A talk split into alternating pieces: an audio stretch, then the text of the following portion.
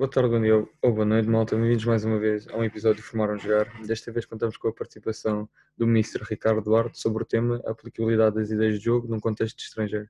E antes de mais, e antes de começar também aqui o nosso diálogo, Mr. quero agradecer desde já a sua disponibilidade e por aceitar o nosso convite e desde já também pedir-lhe para falar um, se podia falar um bocadinho de, do seu percurso a nível académico e profissional.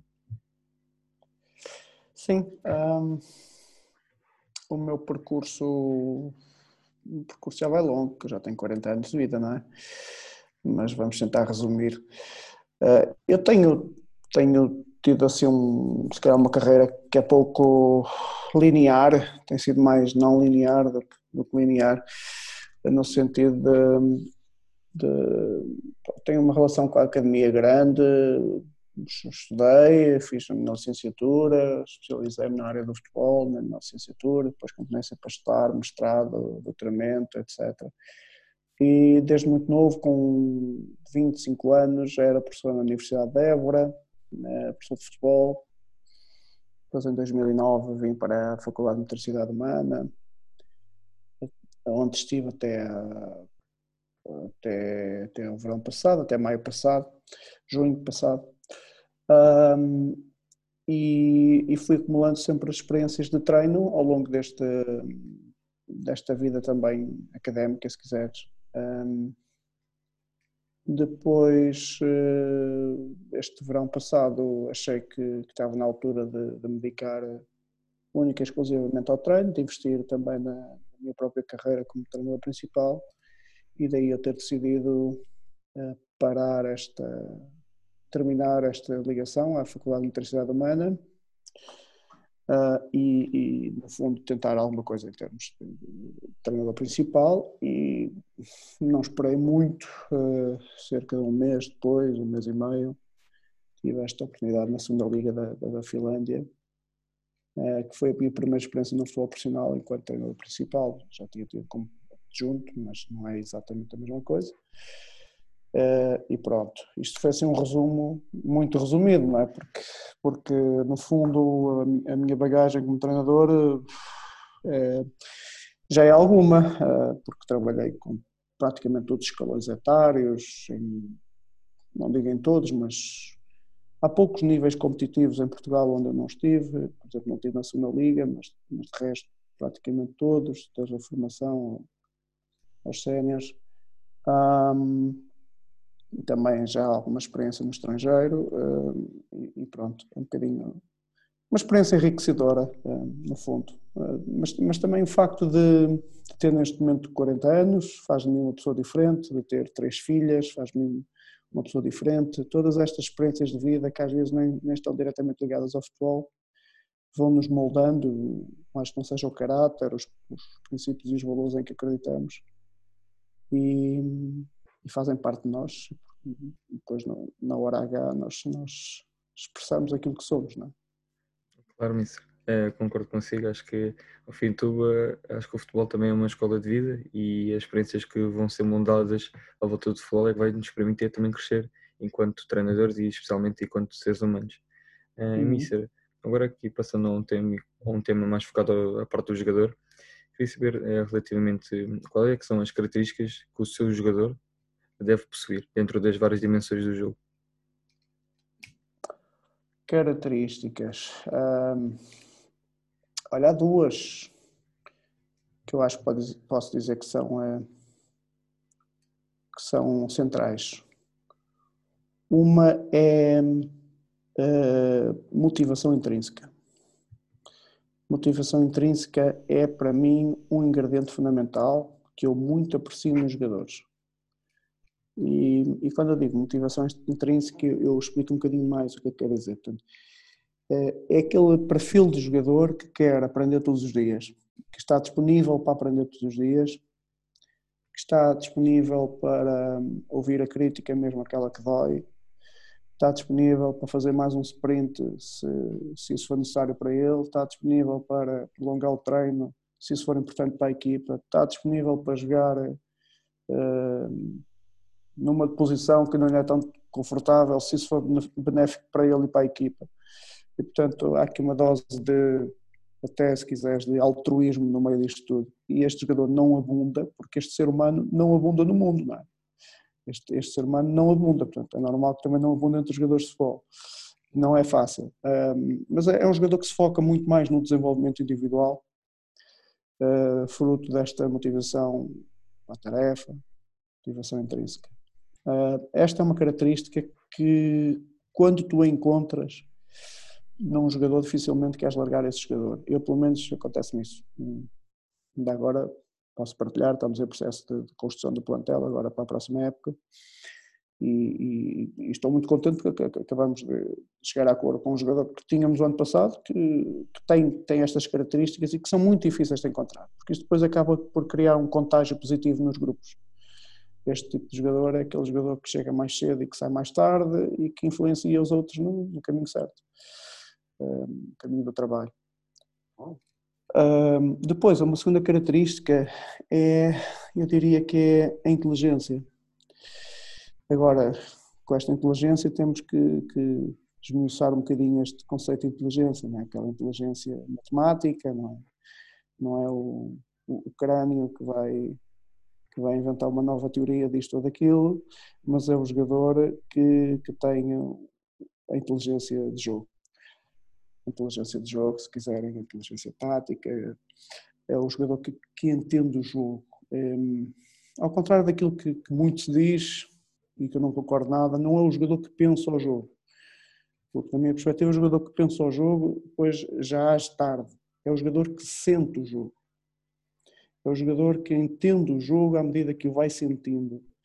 Um, e claro está, este tipo de jogador também não é muito fácil encontrar, mas uh, mas existe mais esta característica hoje, felizmente, porque o jogador é cada vez mais bem educado, do que às vezes esta, esta outra característica da motivação intrínseca. Portanto, estes dois são, em termos genéricos, é? depois podemos ir de posição a posição e, e passávamos aqui um, uns dias só a discutir isso, mas em termos genéricos estas são duas características que eu aprecio muito um, e, que, e, e, que eu tento, tento ter nos jogadores que recruto. Hum, é relativamente a esta questão e aquilo que o Mister disse, relativamente à motivação intrínseca, acha que é algo que, neste caso, isto vai ser um bocadinho adverso, se calhar, que nasce naturalmente com o jogador ou que se vai sendo adquirido com as experiências, com as vivências e também, neste caso, não só a motivação intrínseca, mas também a sua inteligência e o facto de poder depois sentir o jogo? Eu acho que ambas as, as eh, características são educáveis me parece, parece-me que hoje a sociedade, da maneira que está, está a evoluir, a, questão da motivação intrínseca é mais difícil de ser ensinada hoje. Porque há múltiplos fatores que desviam o, o foco atencional do jogador muito mais para aquilo que é a imagem, o resultado no curto prazo, do que propriamente estes processos uh, intrínsecos de desenvolvimento individual a médio e longo prazo. Portanto, a nossa sociedade está muito virada para o imediatismo, mais do que para aquilo que na cultura mais oriental ainda predomina, que é o desenvolvimento ao longo da vida. Um, e, portanto, é, é, mais difícil de ensinarmos, mas é possível. Isto, um, isto depende dos, dos adultos que são significantes para cada um dos jovens jogadores quer sejam os pais, quer sejam os treinadores, claro, os treinadores são às vezes até mais importantes que os pais nestes aspectos, não é? Isto tem a ver com, a, com, com as expectativas e as recompensas que nós colocamos sobre os jogadores.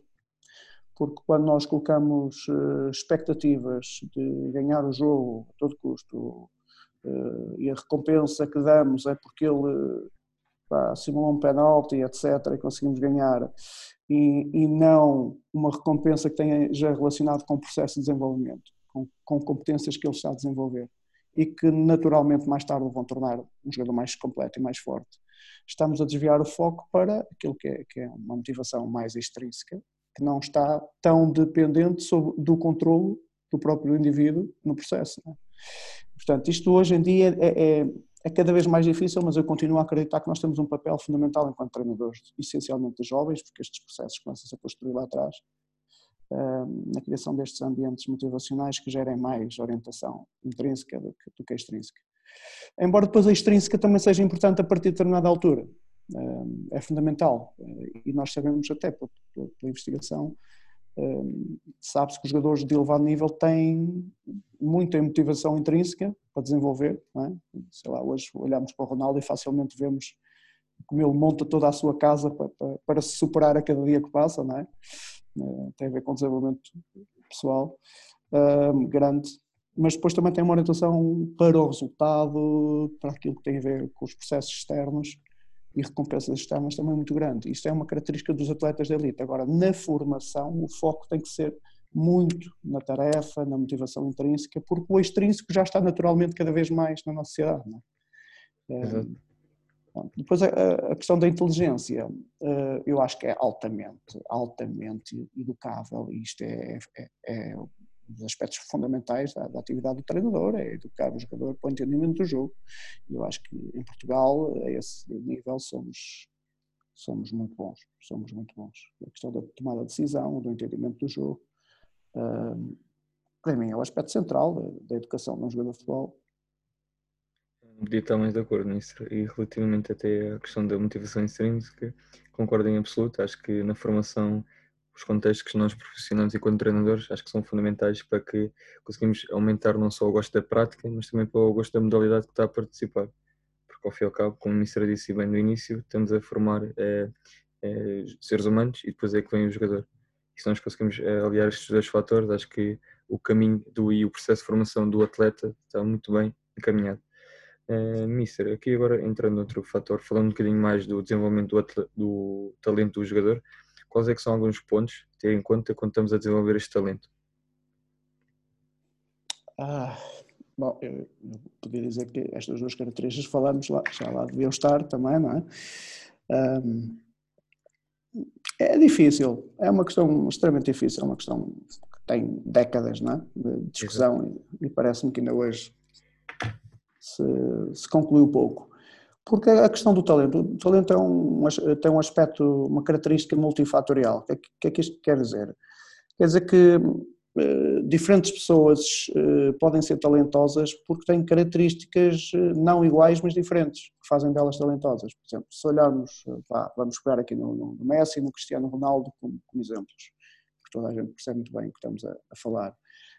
As características que o Messi reúne e as características que o Ronaldo eh, reúne, eh, algumas delas até são semelhantes, não é? a habilidade técnica, etc. Mas há um conjunto de outras, se formos mais ao pormenor e ao detalhe, que são eh, bastante diferentes, mas que em conjunto se harmonizam num determinado indivíduo para gerar um indivíduo de sucesso. Não é? E, portanto, não há uma fórmula para detectarmos aqui um talento, como se fosse um detector de metais, não é? Uh, que um ímã que capta qualquer coisa. É difícil porque, porque o talento expressa-se por um conjunto, por um cluster diferente de, de, de, atributos em cada um dos indivíduos. Agora, há algumas coisas que nós sabemos, não é? Algumas coisas que nós sabemos, por exemplo, há um aspecto também muito da, da psicologia do desporto que tem a ver com com a questão da resiliência eh, e que me parece que é, que é, extremamente importante. Isto são características que normalmente estão muito presentes nos atletas da elite, não só nos futbolistas, mas também a questão da resiliência. Isto levanta-nos aqui algumas questões sobre o enquadramento que damos hoje em dia aos nossos jovens nas academias, as academias XPTOs, em que tudo está preparado, não é? Nós costumamos dizer os ingleses têm uma, uma expressão muito interessante que é feeding in the silver spoon. Nós estamos basicamente a, a dar de comer em colheres de prata a, eh, a certos jogadores. E, e, no fundo não estamos a promover os mecanismos de superação frente ao fracasso, não é? estamos a fazer o contrário. É um, é um mundo em que eles praticamente têm que, eh, passe a expressão, abrir a boca para, para, para poderem alimentar-se. É? estou a ser um bocadinho extremo, mas, mas a ideia e a metáfora que eu queria trazer é um bocadinho esta. Portanto, isto não ajuda à promoção de, de mecanismos de resiliência, certamente. É? E, portanto, isto começa a ser pensado como é que podemos, uh, eventualmente, enquadrar bem os nossos jovens jogadores sem lhes retirar a necessidade de, de eles falharem. Talvez um dos nossos papéis enquanto treinadores seja criar contextos para eles falharem seja criar contextos onde eles não tenham sempre sucesso. E isto às vezes é muito difícil, especialmente para aqueles que são os melhores da classe, é? os melhores alunos ou os melhores jogadores do plantel. É muito difícil porque eles têm sempre sucesso ou resolvem sempre os problemas melhor que os outros.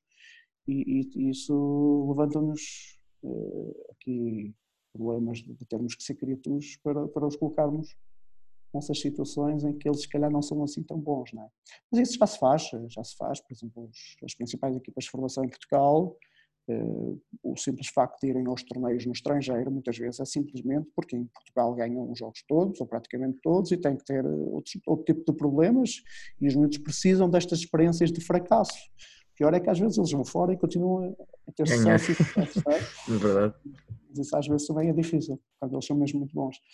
Uh, mas a resiliência é um aspecto extremamente interessante, extremamente interessante.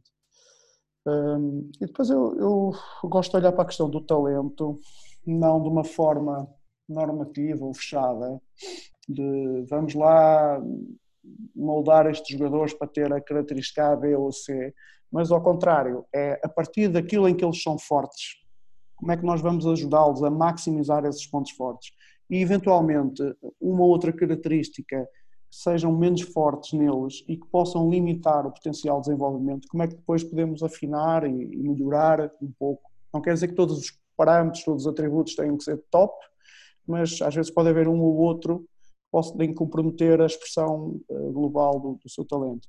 Portanto, eu gosto muito de olhar caso a caso, caso a caso, jogador a jogador, mais do que pegar aqui numa lista de e atributos. Agora, dou muito importância a esta capacidade de, do jogador uh, se entregar ao processo, claramente.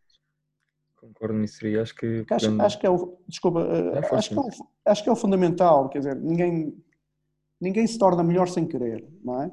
Exato. E num mundo tão competitivo como, como que nós temos hoje em dia no futebol, um, em que há tanto jogador com talento, não basta ter a qualidade, tem que haver a vontade para expressar essa qualidade e para refinar essa qualidade todos os dias.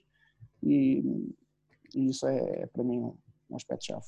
É querer muito, querer muito, entregar-se muito. É? E nós vemos os meus jogadores hoje são exemplos disso. Ao contrário de outros grandes jogadores que tivemos no passado, que se calhar não tinham que fazer tanto isso, mas hoje o mercado futebolístico é cada vez mais competitivo também concordo nisso e pegando na frase que o Missra disse no início, acho que as pessoas, diferentes pessoas vão dar diferentes talentos e se vemos esses talentos eh, individualmente, não como um plano geral de todos, acho que pode ser uma mais-valência para nós, não só para nós, mas também para eles próprios. E Mistra, diga-me só uma coisa, relativamente à característica que o Mistra disse, a resiliência, qual é que acha que é na faixa etária, de, ou no escalão, que é o momento ideal ou indicado para aperfeiçoar esta característica? Hum, uma boa pergunta, não sei, eu também não sou um especialista assim tão profundo nessas questões mais. Isto é um conceito mais da psicologia do desporto, talvez os psicólogos saibam responder com mais uhum. propriedade. Agora, parece-me que, pelo menos a história de vida de alguns bons jogadores eh, que se conhecem, é, é, os eventos de de fracasso apareceram em diferentes momentos, não é? Eu não sei se há assim, uma data. Eu acho que há eventos e tem que haver uma estrutura pá, emocional e mental que, que, tem que ser desenvolvida para que a pessoa possa aguentar-se e nesse momento possa reerguer-se e, e, e, assumir para si próprio que este é o caminho, não é? Uh, não sei se tenho resposta sobre a idade, sinceramente. Uh, talvez os nossos colegas da psicologia possam ajudar. Sim, é, também é verdade. Eu sou um bocadinho apologista que acho que é uma característica que nós conseguimos desenvolver logo no início, até porque se uma criança ou atleta, ou independentemente de quem esteja à nossa frente, conseguir perceber que para chegar lá não é só o talento, não é só o bom ser de bola, acho que ele vai perceber que a vontade, o querer, o ser e o estar vai conciliar todos esses pormenores para que, se ele ambicionar, chegar lá ao topo. Sim, nesse sentido, nesse sentido eu, eu, concordo, não é? Portanto, se desenvolvemos as bases dessa tal orientação uhum. para a tarefa, motivação intrínseca que certo. falávamos há pouco, eh, há uma ligação com esse, com esse claro. lado da, sim, sim. resiliência também. Sim. Mister, agora pegando aqui num tema mais de, vinculado ao treino e ao jogo, eh, queria saber qual é a sua definição do processo de ensino-aprendizagem, qual é são alguns dos seus princípios base e aplicabilidades no, no ensino do futebol. Uh, minha definição de processo ensino-aprendizagem. Um, oh, definição assim muito teórica não tenho, mas é que, o que é que eu diria que é um processo ensino-aprendizagem? O ensino e a aprendizagem são são dois lados de uma mesma moeda, mas, mas são coisas diferentes, não é? Uma coisa é nós ensinarmos, outra coisa é o que eles aprendem. O que é que os jogadores aprendem? Isto é algo que eu, até por alguma experiência internacional que já tenho, reconheço que nós somos extremamente habilidosos em Portugal, também fruto de, da nossa evolução cultural enquanto treinadores, que já leva mais anos do que noutros lados, somos mais maduros coletivamente e entendemos mais facilmente que nem tudo aquilo que nós ensinamos os jogadores aprendem e nem tudo aquilo que os jogadores aprendem lhes foi ensinado. Há muita coisa que o jogador aprende que nunca foi ensinado por nenhum treinador, como é óbvio, se calhar a maior parte das coisas, não é?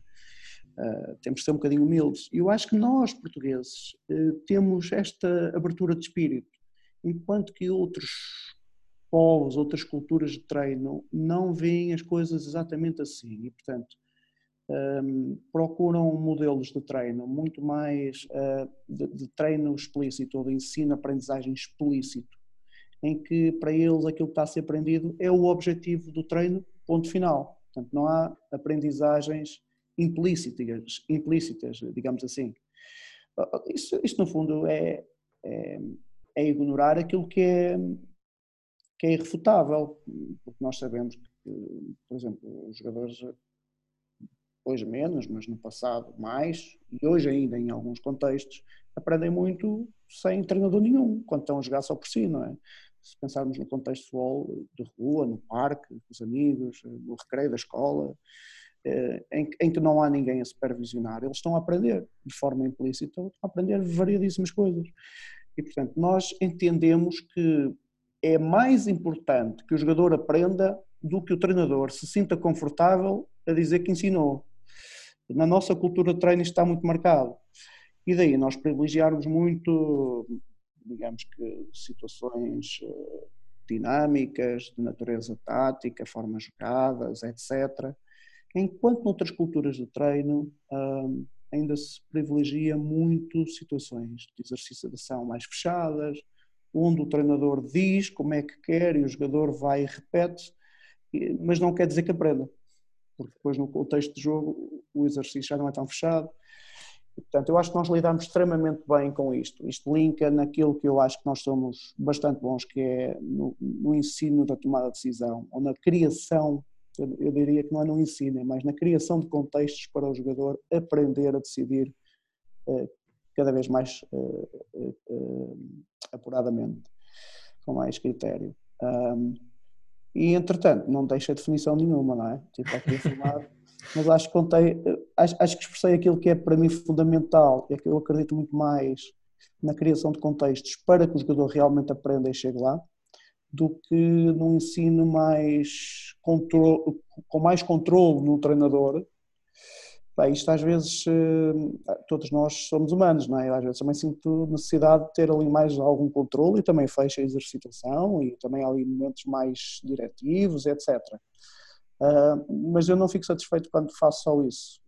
Tenho sempre necessidade de, de levar isto para o outro lado, para o lado da descoberta do jogador a partir de contextos que nós modelamos para, para os desafiar. Eu gosto muito de ver, gosto muito de ver o, o processo de para mim, o processo de treino, mesmo no profissional, é um processo de ensino-aprendizagem.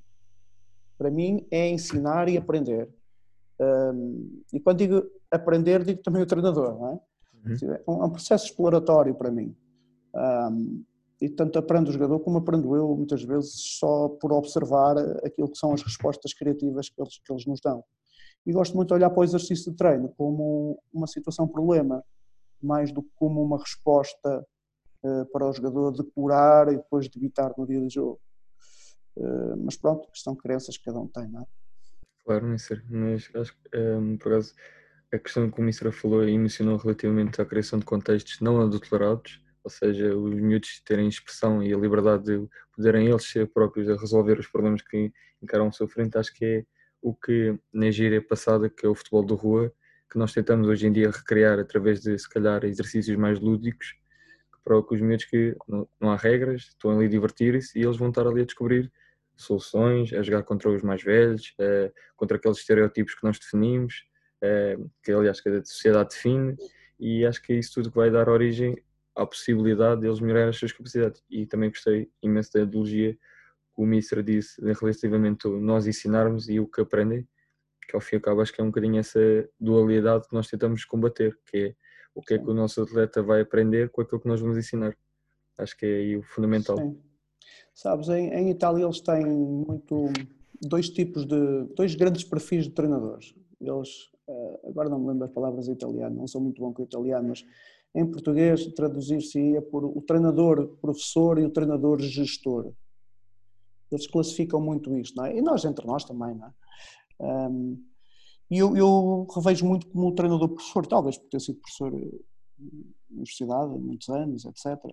Está muito na minha natureza, não é? Mas eu acho que em Portugal, e eu conheço imensos treinadores, alguns deles nem, nem, nem são professores, nem nunca foram professores de profissão, nós, em Portugal, temos muito esta tendência para o treinador se dedicar ao ensino do jogo, ao ensino da sua forma de jogar, um, aos seus treinadores. E, portanto, assumimos esta componente pedagógica muito facilmente. Está na nossa natureza, está nos nossos genes. Eu já trabalhei com treinadores que não têm habilitação nenhuma como professor e, e assumiam esta forma de estar também. Um, tem muito a ver com a nossa cultura de, de treino em Portugal. Noutros contextos nem sempre é assim, é muito mais do, do repetir até a exaustão, até aquilo ficar mesmo é? embrenhado no corpo, na memória um, e pronto.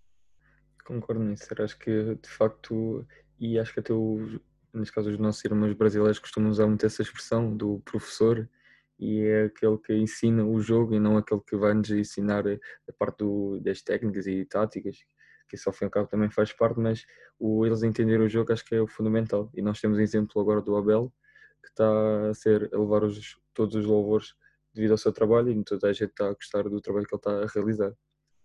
É, Mister, aqui noutra pergunta e noutra questão, um bocadinho mais relacionada com a parte dos objetivos macro e micro, como é que o Mister consegue desconstruir a complexidade do exercício, ou seja, de uma estrutura mais complexa, que é o jogo, para uma estrutura mais micro, pode ser o exercício que é, que é como o Ministro definiu a situação problema.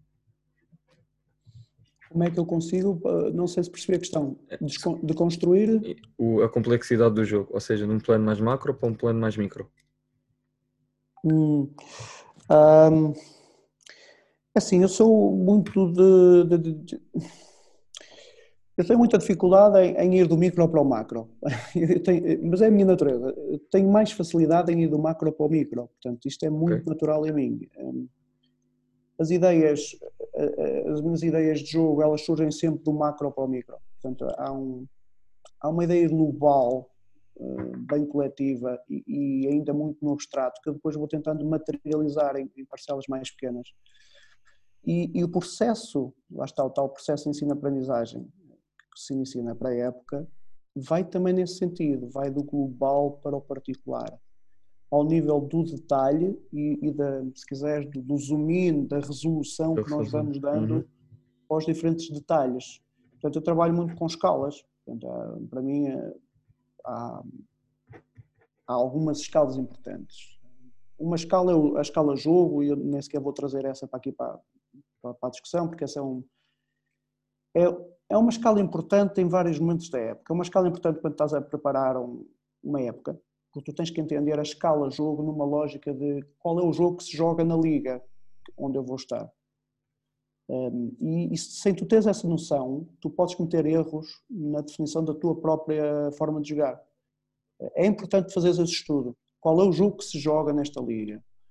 Um, e, e, por exemplo, o ano passado entrei a meio da época, não é? Mas no diagnóstico que fiz para tomar decisões sobre que organização ia, ia implementar, porque até porque quando se entra a meio da época não se tem tempo para épocas, não é? Tem que ser. Exato. E não se pode falhar muito, porque senão já não se tem tempo para corrigir. Um, fiz algum diagnóstico, por exemplo, houve uma característica que me chamou logo muita atenção, é que as equipas partiam muito, estendiam-se muito no campo. Então, para mim, uma forma de marcar a diferença logo foi trabalhar máxima compacticidade e, e meti logo um foco muito grande nisso, porque achei que era uma característica competitiva que, iria, que nos ia dar vantagem. Um, depois no confronto com as outras equipas. Epá, e, e, assim foi, e assim foi, e assim foi porque ganhamos muito por aí ganhamos muito por aí, por, por, esse trabalho. Agora, noutros contextos, eu tenho que analisar a liga, perceber em que é que eu me posso diferenciar, pela positiva, se possível, e esta escala de jogo é importante, mas depois há uma escala coletiva que deriva da escala jogo, ok, deriva da escala jogo, mas não só, não é? Algumas características podem ser apuradas a partir dessa análise, depois há uma, há uma escala de jogo que continua a ser importante, tem a ver no plano de jogo, de jogo a jogo, mas uh, vou deixar isso um bocadinho de lado. A, a escala coletiva é, digamos que, a, a, primária da organização ao nível do processo de treino, essencialmente quando começas uma, uma pré-temporada. Um, e o que eu gosto é de passar a ideia coletiva, desde o início. Desde o início. Porque a partir dali deixa de haver grandes dúvidas o barco já não anda muito à deriva, se é para jogar muito direto, se é para jogar muito curto, se é para defender com referências individuais, se é para usar referências jornais. A partir dali é só ir cada vez mais aos detalhes, não é? Portanto, ficam as ideias e dentro das ideias há cada vez mais detalhes a acrescentar. E os detalhes vão-te levar a ir de uma escala eh, coletiva para uma escala grupal, que é para mim uma escala fundamental de trabalho, daí eu parti muitas vezes a o plantel por grupos, por setores, por eh, seja o que for, eh, para trabalhar eh, aspectos de coordenação local, nesta escala grupal. E depois também se pode refinar ao nível do individual, das relações, pequenos grupos, dois, três, etc. Irmos até à, à escala do individual e depois daí para baixo, também não temos muito tempo aí daí para baixo, para a mitocôndria para essas coisas, eu já não vou, não é? Mas podemos ir, são escalas na uhum. mesma do, do claro. indivíduo, não é? Do sistema jogo. Agora, a escala coletiva, a escala grupal, muita ênfase, e depois, eh, quando vais à escala grupal, o que é que tu tens que não tens na coletiva? Tens estímulo, tens densidade de estímulo de treino, que não consegues gerar numa situação mais macro, não é? Quando pões a tua linha defensiva contra a linha ofensiva do adversário, etc., eh, tens ali uma escala grupal onde consegues ter muito mais estímulo àqueles problemas que acontecem ali localmente. Porque se estiveres só a fazer eh, uma escala coletiva, vais ter menos vezes esse problema para os jogadores se confrontarem. Pronto, mas depois é preciso ligar isto do, do, macro ao meso, para o micro, e depois voltar ao meso e ao macro e por aí fora, não é? Uhum. Portanto, eu, eu parto em termos de concepção do macro para o meso, do meso para o micro. Em termos de operacionalização, eu sigo muitas vezes o oposto, na, lógica diária, que eu acho que é o que a maior parte das pessoas eventualmente faz, não é? Uh, ali ligar com a, com a, altura dos aquecimentos ou início de treino, eu foco mais escalas individuais ou grupais, pequenos grupos, muitas vezes até sem, sem estrutura, hum, comportamentos, dinâmicas mais funcionais do que estruturais, não é? De pequenos grupos de jogadores e depois interligando isso com, com setores e, e, com coletivos e por aí fora, não é? Portanto, do micro para o macro ao longo da sessão. Essa é a forma como eu normalmente articulo, e, portanto, de sentido oposto, na lógica conceptual da lógica operacional, de sentido oposto. Obrigado, Mister. Eh, relativamente também aqui ao, nesta complexidade do treino, é relativamente agora na construção do exercício, Mister, digam qual é que são as, as características mais subjacentes que o Mister tem, que acham que são mais, um, ehm, diria, mais impactosas do exercício. Nessa, nessa escala que o Mister eh, dividiu, qual é que são os aspectos que o Mister dá primazia? Em termos de concepção do exercício? Sim. Hum. Há uma coisa que eu, que eu desde cedo percebi, não é? E trabalhar com miúdos faz muito bem também para isto. Mas os graúdos também nos, também nos ensinam isto. Uhum. Eu que gosto de futebol e gosto de jogar futebol nos ensina isto, que é as situações unidirecionais não são tão motivantes como as situações eh, bidirecionais. Uh, ou seja, situações em que eu estou a defender uma baliza e quando recupero a bola, nada tenho para fazer, uh, motiva-me menos do que eu ter um objetivo quando recupero a bola, não é? Um, e, portanto, este, uh, uma das características que eu procuro que os exercícios tenham é um, um constante fluxo de transição entre o ataque e a defesa e, o, e a defesa e o ataque. Um, portanto, a transição estar contemplada no normal fluxo do exercício, funcionamento do exercício, e não cortar uh, por uh, ataque ou por defesa apenas. É, claro está que, por vezes, não quer dizer que eu não, não, não dê um corte uh, por uma outra razão, mas eu, quando digo isto tem a ver com, grosso modo, ou a maior percentagem dos exercícios que eu procuro utilizar tem esta preocupação. E tem, também tem esta preocupação porque, porque eu acho que eu acho que isto permite que o jogador, primeiro, uh, tenha um empenhamento na tarefa superior, porque a natureza do jogo está lá, a natureza do, do querer ganhar e do querer perder também lá vai estar. Mas depois para que os comportamentos sejam uh, contextualizados porque senão, se estamos a cortar estas contextualidades, depois também podemos estar a desenvolver comportamentos que são muito eficazes naquela situação de exercício, porque é artificial, mas depois no jogo também não, não sabemos se é verdade, não é? Certo. Portanto, esta é uma característica fundamental um, para, para mim, na minha concepção dos exercícios. Depois, um, não sei se há outra, normalmente a bola anda por lá, não é? Não sei se há outra tão fundamental como esta. Esta é, é algo que eu procuro muito mesmo. desde muito cedo eu percebi que aquilo que motivava os miúdos era, era jogar e sempre que eu levava exercícios, como dizíamos aqui na nossa escola portuguesa ainda, né, como dizia o professor Queiroz, em, em 80, as formas fundamentais de fase 1, ou seja, os exercícios unidirecionais, motivam menos, motivam menos os jogadores. Portanto, tudo que forem formas jogadas, uh, bidirecionais, uh, eu procuro utilizar. Depois, a presença dos alvos é, é algo muito constante, uh, embora para mim o alvo, eu acho que isto é um mito que às vezes ainda discutia aí com os meus ex-alunos da, da FMH, ainda há muito o mito de que o alvo tem que ser a baliza, ou que as formas para ser vistas como fundamentais têm que ter as balizas lá presentes. Se nós estivermos a, a trabalhar a, a, nossa construção, uh, então se for uma construção curta, uh, uma forma fundamental porque é que tem que ter lá uma baliza. Não, sei se tem que ter, tem que ter um objetivo de movimento para dar direcionalidade. Mas, sei lá, passar a linha do meio campo pode ser um alvo perfeito para um, exercício qualquer de, construção, estou a dizer, é? se o nosso foco está naquela primeira, naquela primeira etapa de, de posicionamentos, de, de, de, ângulos entre os jogadores, de, de prioridades de, saída, etc. Um alvo passar a linha de meio campo é suficiente, é mais do que suficiente, torna aquilo mais do que fundamental, porque é, é a natural dinâmica da, da construção para, para a progressão do campo. É? um, e, portanto, os alvos é algo que eu procuro utilizar de forma muito. com algum grau de detalhe, mesmo. Eu sou muito rigoroso nisso. E muito crítico comigo próprio, não é? Porque filmando os treinos, depois é muito fácil ver quando faço as neiras, porque também faço. Eh, e às vezes basta a inclinação de uma baliza não estar assim, mas estar um bocadinho mais lateralizada, para o exercício já fluir de outra maneira. E às vezes basta, por exemplo, eu, algo que eu uso muito.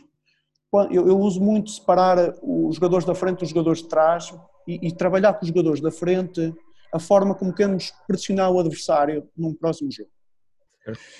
E, e se eu quero encaminhar para um determinado corredor, e se eu estou a fazer uma forma jogada em que esses jogadores estão a defender, têm que defender duas mini balizas, em vez de eu ter as duas mini balizas no, à mesma largura, no, no, terreno do jogo. Eu posso meter uma no meio e a outra do lado. E do outro é. lado não ter mini baliza. Isto para quê? Para atrair a equipa que está com bola para o corredor de onde eu quero desviar ou que eu quero fechar. E, portanto, estas mudanças subtis na localização dos alvos muitas vezes levam os jogadores para onde eu quero. Sem eu ter que lhes dizer, façam mais por aqui e façam mais por lá. É? Claro, depois, depois há um processo de, de de feedback e correção, claro. se for uhum. necessário. Mas a natureza do exercício já está a recortar os comportamentos que nós queremos ver evidenciados por quem está a atacar, para que quem está a defender defenda da maneira como nós queremos também. Uhum. Portanto, eu, eu, eu, mexo muito nesta questão de detalhes ao nível dos alvos também. Um, e depois, sei lá, acho que a característica que está sempre presente são as questões, a questão da cooperação e das interações. É muito raro ter exercício onde o jogador está sozinho com uma bola, ou questões individuais puras. E eu acho que no futebol isso não existe até, se quiseres. Eh, eh, posso afirmar isto sem, sem qualquer problema. Para mim, não existe habilidades individuais no futebol. Tu estás sempre em circunstâncias eh, de jogo, tá, existe sempre gente por perto, tempo e espaço é coisa que, que dá, dá jeito de ter, mas não se tem muito no jogo, não é? E portanto, a interação, a cooperação é, é uma das características fundamentais dos meus exercícios. Eles quase sempre têm eh, cooperação e oposição. Isso. Oposição. Uhum. Porque a cooperação também só existe porque há oposição, não é? Se o, jogo, se o jogo fosse 11 contra 0, não havia passe, não. Então, na bola, chegava lá, fazia gol e todos celebravam. Portanto, a cooperação deriva da, da oposição. oposição. E que, na minha, na minha, na minha opinião, é característica central. Se eu tiver que eleger uma característica do, do jogo de futebol, é a oposição. É aquilo, é aquilo que é central e depois tudo o resto deriva em, em função disso. Não sei se respondi, Tiago. Respondeu, respondeu. É, até acho que uma questão que o Mister falou muito bem, que esta questão da direcionalidade, da bidirecionalidade, acho que é uma questão muito importante, especialmente na formação, para eles também perceberem que é uma questão de motivação, ou seja, dar um objetivo para aquela equipa que está a defender recuperar a bola, ou aquela uhum. equipa que está a atacar também está, ter um objetivo concreto. Também gostei muito da, questão da, da, presença de alvos, Mister, e queria fazer uma questão relativamente ao exemplo que o Mister deu.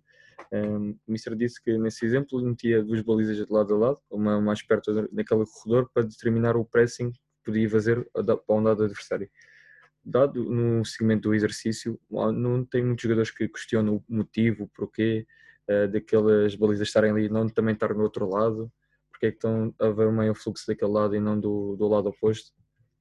Isso é as questões que eu gosto que eles me façam, não é? Uhum. Porque aí, aí, depois ainda a aprendizagem torna isto mais sólida, porque nós temos razões para fazer isso, e se nós explicarmos, eles percebem, não é? Certo. Porquê? Porque no meu treino também não existe, digamos, equipa Coca-Cola e equipa que treina, não é? Portanto, aqueles que estão a simular construir o jogo à moda do adversário para os outros praticarem o processo de pressing que nós queremos fazer, fazem-no temporariamente, depois vão para o outro lado. E depois também percebem as razões quando vão para o outro lado e também querem que os outros façam para eles treinarem, não é? Certo. Ou também sentem uh, a relevância daquilo que eles fizeram quando estão do outro lado. Portanto, um, isso é, é fácil, não, nunca tive problemas com isso e, e e ao mesmo tempo também um desafio uh, cognitivo ao jogador. Porquê é que o treinador mete as balizas daquele lado e da outra vez meteu outra, etc. E, muitos deles, e cada vez mais, cada vez mais, eles começam. E depois eu uso um processo inverso também, que, pá, que, que não se usa muito. Eu procuro usar um processo inverso do convencional relativamente à análise de vídeo, que ajuda a todo este processo, que é, em vez de eu mostrar as características do adversário, como é que nós vamos fazer e depois treinarmos, eu, na maior parte, sempre que possível, eu inverto isto. Primeiro treinamos e depois é que vemos o adversário. E os jogadores inteligentes, quando veem o vídeo do adversário e tu descreves as tendências, fazes o clique porque é que fizeram determinados exercícios. Isto é um exercício de convencimento que eu acho que é muito interessante e que, que aprendi, aprendi com o Zé Mourinho porque ele faz uh, e porque me explicou isto e, e, porque eu achei super impactante e comecei a experimentar e, e eu, eu gosto muito. Sempre que posso, eu inverto o processo. Primeiro eles vivenciam e depois é que vão para o cognitivo, que é um bocadinho o oposto da nossa, se quisermos até, da nossa educação escolástica tradicional, não é? Primeiro temos a teórica, depois temos a prática. E eu acho que futebol é o oposto disto. É, primeiro vivencias, experiencias e depois até podes sistematizar isto mais ao nível uh, superior em termos cognitivos, mas não é isto que vai fazer a diferença para jogares melhor ou pior. Pode-te ajudar, pode-te desafiar, pode-te envolver no processo, mas se não experiencias isto, pois também não há milagres, não é? Claro, isso. Uh, grosso modo, grosso modo, não é? Uhum. Sabemos que às vezes, quando tens pouco tempo para treinar, também usas mais um bocadinho de vídeo e há jogadores sim, que sim. só com uma dica do vídeo, a dica verbal, chegam lá, não é? Quando eles claro. são bons e inteligentes. Mas, grosso modo, eu acredito muito que tens que vivenciar para, para alternar, alterar comportamentos e te preparares. Eu acho que, sinceramente, acho que é a primeira vez que vejo este método, podemos dizer assim, inverso. É, neste caso, a primeira evidência e depois a parte cognitiva de obrigar a pensar e eles pensarem o porquê que fizeram o exercício e depois, através da visualização do vídeo, entender que, ok, já percebi porque é que eu fiz aquilo. Acho que é muito, muito engraçado. E, Mister, agora pegando aqui também num, num contexto, num, neste caso, na sua experiência do, do lado de fora, queria saber, sendo uma cultura diferente, qual é que foram as principais dificuldades que teve no início e qual é que foi, neste caso, aquilo, o choque que teve naquilo que ia ter e aquilo que apanhou? bom, esta minha, esta minha uh, incursão, agora de, de, agosto para cá, não é a minha primeira incursão na Finlândia. Portanto, em 2018 já fiz uma temporada uh, na Primeira Liga lá como adjunto.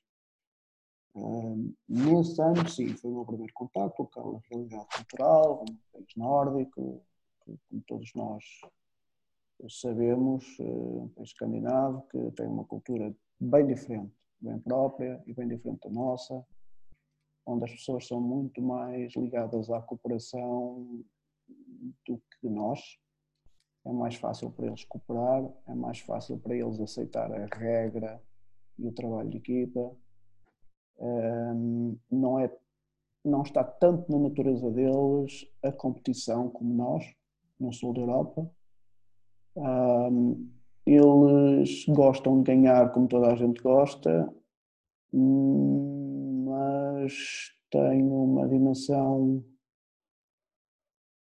Uh, tem uma dimensão, não sei se posso dizer ética, mas uh, não, não querem ganhar a, a todo custo. Tanto como nós aqui no sul da Europa. Para nós ganhar é o fundamental. Para eles, Ganhar é bom como consequência de bons processos. Senão, não lhes dão tão, tanto significado. Uh, isto é mesmo verdade uh, e tens que te adaptar e tens que entender. Mas isto é ótimo para um treinador de futebol, não é? Porque é um treinador de futebol que não, quer, que não pensa no seu processo. Claro que toda a gente quer ganhar, não é? Mas muitas vezes nós cá, no sul da Europa e até em Portugal, até nos queixamos, é que toda a gente só pensa em ganhar, os presidentes só querem ganhar e, e toda a gente quer ganhar e ninguém quer saber como é que se ganha, não é? como é que se implementa processos para ganhar. Portanto, isto, isto, para mim foi espetacular, chegar a um país que acredita em bons processos, onde as pessoas se entregam ao, ao processo um, de forma muito crítica. Isto tem a ver com o sistema educacional próprio da Finlândia, toda a gente sabe, não é? quando se fala em educação no mundo, a Finlândia aparece logo no topo do ranking, não é? Escola finlandesa, currículo finlandês, pronto. E realmente os finlandeses têm um nível educacional de base muito bom. Isto quer dizer que tu, quando começas a treinar lá e fazes uma palestra de vida aos jogadores, é normal que eles levantem o braço e te façam uma perguntinha. Tá, no contexto profissional. É, que em Portugal não é assim muito frequente. Verdade. Não é muito frequente, a maior parte das palestras ninguém, ninguém diz nada dos jogadores, não é? E às vezes tu queres promover até ali alguma discussão e tens que, como se costuma dizer, tirar a saca-rolhas, não é? Lá, lá faz parte da natureza deles, mas, mas não, não tem a ver com a pergunta uh, de, de, casca de banana, a ver se tu escorregas, não, é mesmo a natureza deles, a curiosidade, a genuinidade da curiosidade deles. Uh, mas, mas eu rapidamente me apercebi que convém saber o que é que vou dizer para as palestras, porque eles fazem boas perguntas. Eh, tem a ver com a natureza educacional deles, com o background. Eh, e, portanto, tens que te adaptar, é muito fácil. Depois há a questão eh, linguística, o finlandês é das línguas mais difíceis de aprender do mundo, e eu, mas depois tem, tem uma vantagem de o contexto de treino nas ligas profissionais na Finlândia é todo feito em inglês. E, portanto, aí aí foi bom, até foi um bom estímulo para eu aperfeiçoar o meu inglês, que no primeiro ano nem era assim, nada de especial. Felizmente agora já está um bocado melhor, bastante melhor, digamos. Um, porque é, é prática, não é? É prática. Mas pronto, a esse nível, uh, o que é que eu posso dizer mais? Portanto, o jogador é muito inteligente, sob o ponto de vista cognitivo, quer saber, muito interessado no processo, muito focado. Não há grandes problemas uh, comportamentais, não é? Isso encontras em todo lado, encontras sempre problemas, não é? Podes encontrar, estás sujeito, onde há seres humanos, estás sujeito a haver problemas. Mas uh, há uma coisa que é, culturalmente, quando as regras estão instituídas, Claro, pode surgir um indivíduo que se opõe às regras e que levanta ali um problema qualquer, não estás livre. Mas eh, é facilmente absorvido pelo grupo, porque faz parte da cultura daquela gente ter regras e seguir regras. Aliás, eu já posso partilhar uma história, assim, muito rapidinho, para não tomar muito tempo.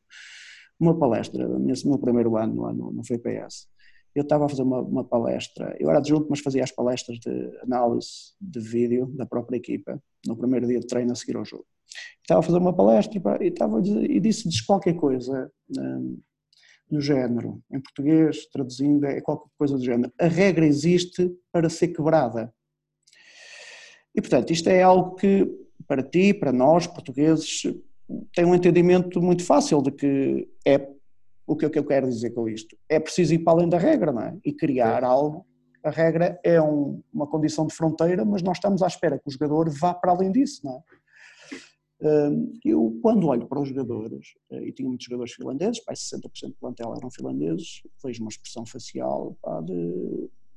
muito estranha, quer dizer, ninguém estava a comprar o que eu estava a dizer. Foi quando eu caí em mim e percebi que estava na Finlândia, não estava em Portugal, nem no sul da Europa, não é? E, tive que reformar aquilo, claramente, e explicar. O que eu quero dizer é que, claro, as regras são para ser respeitadas, mas nós necessitamos que vocês entendam que não têm que fazer só aquilo que nós dizemos, podem explorar a regra, podem explorar o princípio, podem inovar perante estas situações, e lá dei dois ou três exemplos, eh, para eles entenderem, porque as palavras têm conotações diferentes nas diferentes culturas onde nós estamos. E é preciso muito cuidar com isto, esta, esta história, esta pequena história é, ensina muito, não é? é a nível desta transculturalidade. Verdade, Mister. E acho que, como o Mister disse, acho que essa experiência e esse background cultural que o Mister tem e já experienciou também ajudou a facilitar um bocadinho aquilo que era o seu papel e foi, como é óbvio, no processo de treino e, no processo, e na integração do clube e dos jogadores. Uh, Mister, aqui uma. Sim, uh, já agora para acrescentar.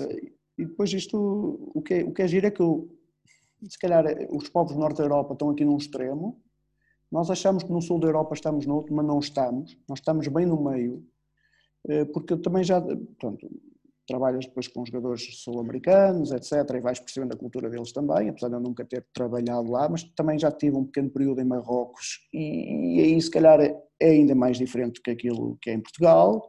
Já tive em contextos de de países árabes e também já percebi que aquilo é ainda mais extremo do que é em Marrocos, que são os árabes mais europeizados, e portanto hum, tudo isto acaba por estar uma, uma plasticidade muito grande e a capacidade de entender-se e de ter adaptar às outras culturas, que eu acho que é, que é uma característica nossa do treinador português, não é? Sim. Sempre é, andamos aí pelo mundo uh, a viajar, historicamente. É verdade.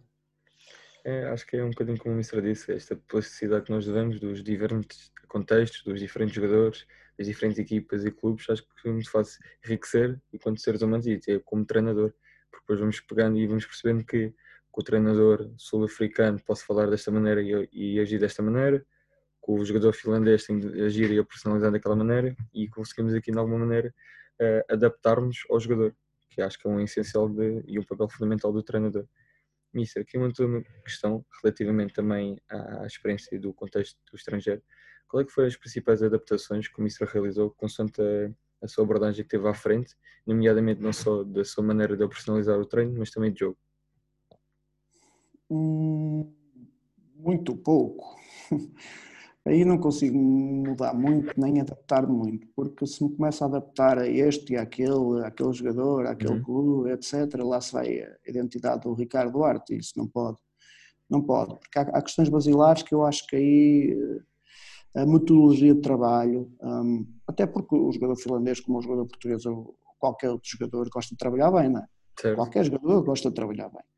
E, portanto, quando tu acreditas que a tua metodologia de trabalho é profícua, eh, tens que, obviamente, refiná-la, aperfeiçoá-la, melhorar eh, esta transição, aquele, aquela condicionante do exercício, tudo bem, mas tens, tens que ter princípios um, em que acreditas e que tens que reforçar. E eu, esse nível, sinceramente, não, não vejo o que é que mudei. Eu acho que não mudei, eu acho que refinei aquilo que é natural ao longo dos anos. Certo. Ao nível de, de liderança, também não sei dizer, não é? Porque a experiência como treinador principal eu só tive no estrangeiro. Quer dizer, tive aqui, mas mais com escalões jovens, sub-17, sub-19, por aí fora, e no, no sempre de junto. Hum, portanto, não, não sei comparar, não é? Porque é um papel diferente, porque tu lidas eh, muito mais com os jogadores nos momentos de, de, de palestra, conversa com os jogadores, comunicação, depois comunicação para fora, para a imprensa, coisas que eu nunca fiz como adjunto, ou raramente fazia. Eh, portanto, não, não sei dizer o que é que é preciso adaptar eh, a esse nível. O que eu tento fazer é, é ser eu, ser genuíno e, e, epá, e, e, pensar pela minha cabeça, não é? Que é uma coisa que nem sempre é fácil no futebol, mas felizmente até agora tenho conseguido. Concordo em absoluto, Mister. E agora queria fazer só aqui, acho que é uma, uma pergunta típica de casa já, que é em poucas palavras, Mister, ou num, ou em, num parágrafo, qual é para si, Mister, uh, o seu, um seu formar um jogar? formar um jogar. Uh, é, o, é, o, título do vosso programa, não é? É. Da vossa rubrica. Uh, primeiro eu tenho algumas dúvidas sobre sobre a expressão em si, eh, mas não quero estar a, a, entrar muito por aí, embora possa partilhar a minha opinião, formar um jogar. Jogar aqui não é um verbo, não é? é um nome, uhum. um substantivo. E, portanto, eu acho que, é, aí algum erro de português, sinceramente. Eu acho que caiu muito em moda esta expressão do jogar, ou até do nosso jogar, mas os artigos uh, definidos normalmente precedem os substantivos e não os verbos. Eu acho que há um abuso da, da língua portuguesa nessa expressão, mas ainda a questão, ou, ou se eu reformular a questão para mim próprio, formar um, criar uma forma de jogar, ou uma expressão tática de equipa, um, o que é para mim é um processo interativo e iterativo que não é bem a mesma coisa. Interativo quer dizer que depende das conexões que nós vamos criando entre nós, os jogadores com eles próprios, os jogadores com o staff, o staff consigo mesmo, um, e um processo iterativo, quer dizer que é um processo que se vai aperfeiçoando à medida que as interações se vão desenvolvendo. Um, para mim é essencialmente isto, portanto é um processo. A palavra processo processo iterativo acaba por ser um pleonasmo, não é? Processo já implica uma continuidade ao longo do tempo, não é? Verdade. E, e algo que se vai repetindo um, no tempo e que se vai aperfeiçoando à medida que se vai repetindo. Mas depois que é altamente dependente das interações. E depois há aqui duas grandes dimensões de interações. Umas são aquelas que são as interações de jogo, não é? que se processam no campo. Outras são aquelas que se processam fora de campo. No balneário, como se costuma dizer, não é só balneário, não é? na vida fora de campo, fora do treino, que para mim é também muito importante. E me parece que os valores, os valores um, em que os jogadores acreditam, com os quais os jogadores se identificam e sobre os quais o staff, o treinador, pode influenciar, pode mudar muito, mas não seja pelo, pelo role model que, cada um dos elementos do staff eh, desempenha para, para os jogadores na sua conduta diária. Muitas vezes isto é mais importante, atenção, muitas vezes colamos os, os, princípios e os valores na parede, tudo muito bonito, mas depois praticamos outros não é? no dia a dia. Isto é uma grande confusão depois. Uh, eu também já vivenciei isso. E, e, os valores que são mais facilmente absorvidos pelos jogadores são aqueles que passam da nossa ação diária. Nós não podemos querer que os jogadores nos escutem se nós não os escutamos a eles. Se nós não lhes damos atenção quando eles falam ou se dirigem a ti. Quando eles vêm, batem à porta e entram no gabinete e tu nem tiras os olhos da análise que estás a fazer para, para os ouvires. E, portanto, são estes valores em ação que eu acredito muito. E estes valores em ação, eu acredito muito que estes valores que se praticam nestas interações no dia a dia fora de campo, depois se transformam nos valores que nos suportam dentro de campo. Eu acredito muito nisso. Eh, e tento, dentro daquilo que são as minhas capacidades, eh, criar ambientes e culturas de trabalho ehm, que estejam recheadas de bons valores que nos ajudem depois a fazer o transfer para dentro de campo também. Obrigado, Mister, pela sua resposta e acho que foi de facto muito, muito, muitíssimo interessante perceber fim e ao cabo as conexões que nós temos, neste caso humanas, que de alguma maneira vai transcender o resto e o bem-estar, o, equilíbrio da, da, vida profissional e, e, neste caso pessoal, que vai de alguma maneira também a potenciar aquilo que nós pretendemos não só para a nossa equipa, mas também para nós próprios. Uh, Mister, uh, chegamos ao fim da nossa conversa. Desde já quero agradecer a disponibilidade e por aceitar mais uma vez o nosso convite.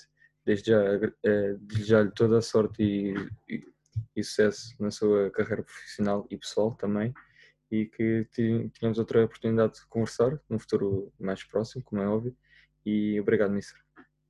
Muito obrigado, eu é que agradeço o convite e desejo as mais felicidades para a vossa rubrica, porque estas partilhas são sempre interessantes e também ao nível pessoal para, para a carreira e para, e para a vida que, que venha a desenvolver-se. Obrigado, Chegamos ao fim de mais um episódio, espero que tenham gostado. Não se esqueçam, esse documento e partilhem e vemos no próximo episódio de Formar um Jogar. Até a próxima.